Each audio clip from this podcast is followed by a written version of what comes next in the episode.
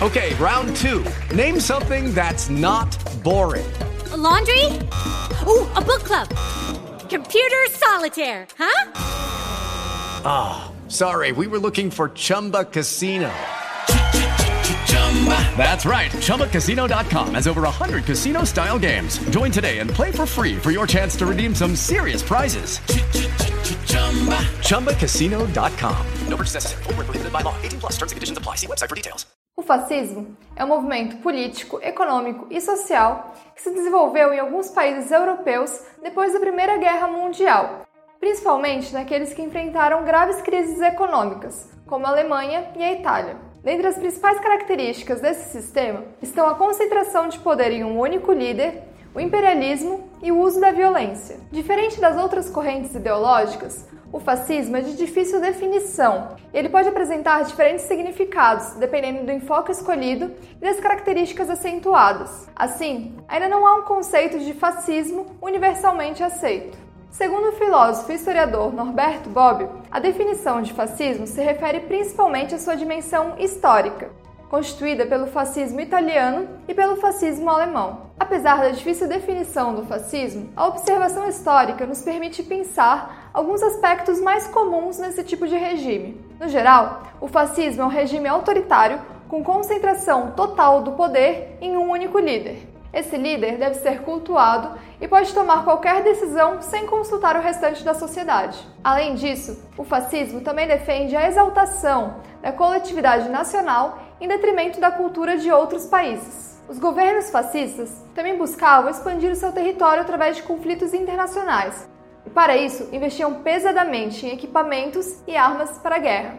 Para garantir a manutenção dos seus governos, os líderes fascistas também controlavam os meios de comunicação em massa e por ali disseminavam também a sua ideologia. Qualquer crítica ao governo era combatida com o uso de violência e terror, e aqueles considerados inimigos do governo poderiam ser punidos com a prisão ou até mesmo com a morte. Com o fim da Primeira Guerra Mundial, a Itália passava por uma forte instabilidade política, social e econômica. Essa situação fez com que aparecessem vários grupos buscando uma solução para o sistema decadente do país. Assim, partidos mais alinhados à esquerda, como comunistas, socialistas e anarquistas, começaram a crescer. É no contexto de surgimento desses grupos que surge o fascismo, tendo como principal líder Benito Mussolini. Em 1922, os fascistas realizaram a Marcha sobre Roma, uma manifestação política que pedia que o rei transferisse seus poderes para o Partido Nacional Fascista. Pressionado,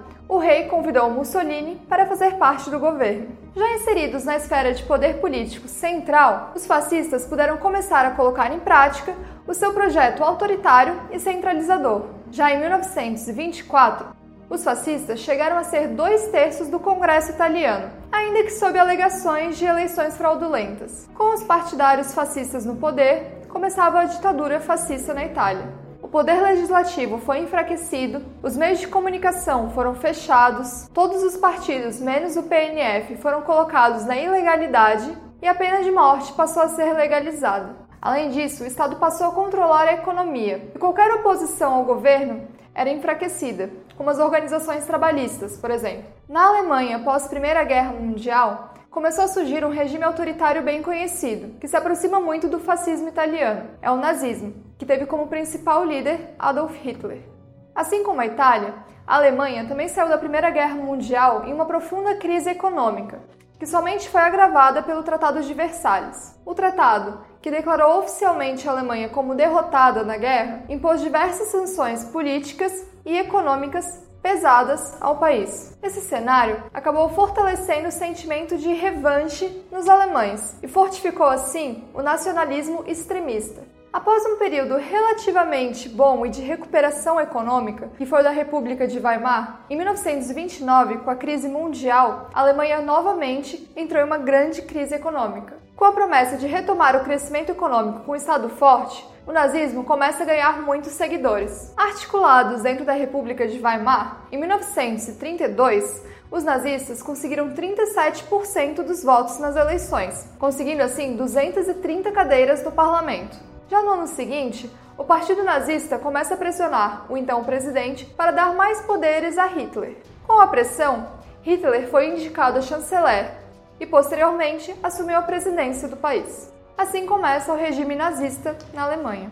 A ditadura de Hitler teve por principais características a exaltação do líder, a militarização da sociedade alemã e o controle intensivo através da máquina de propaganda.